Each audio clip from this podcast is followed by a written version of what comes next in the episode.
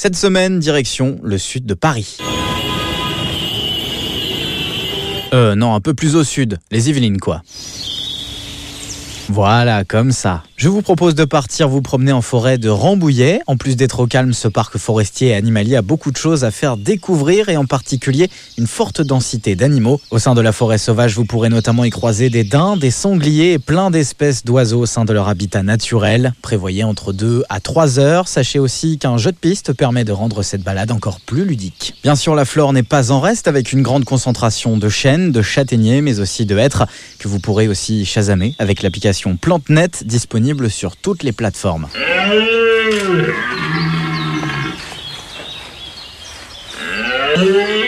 Arrivé dans la forêt des cerfs, vous pourrez faire le tour d'un enclos dans lequel il sera possible d'observer des cerfs, biches et leurs fans, ainsi que des familles de chevreuils, le tout ponctué d'informations sur la nature et la biodiversité.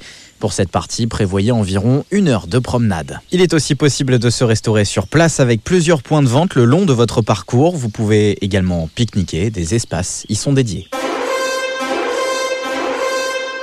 Au sein de la forêt se trouve également le château de Rambouillet, classé monument historique. Vous pourrez notamment profiter des 150 hectares de jardin entourant cette résidence.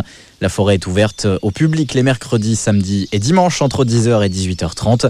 Prévoyez d'ailleurs une bonne demi-journée de balade. Sachez aussi que même à l'extérieur, il faudra respecter les gestes barrières. Il est donc conseillé de garder un masque sur vous.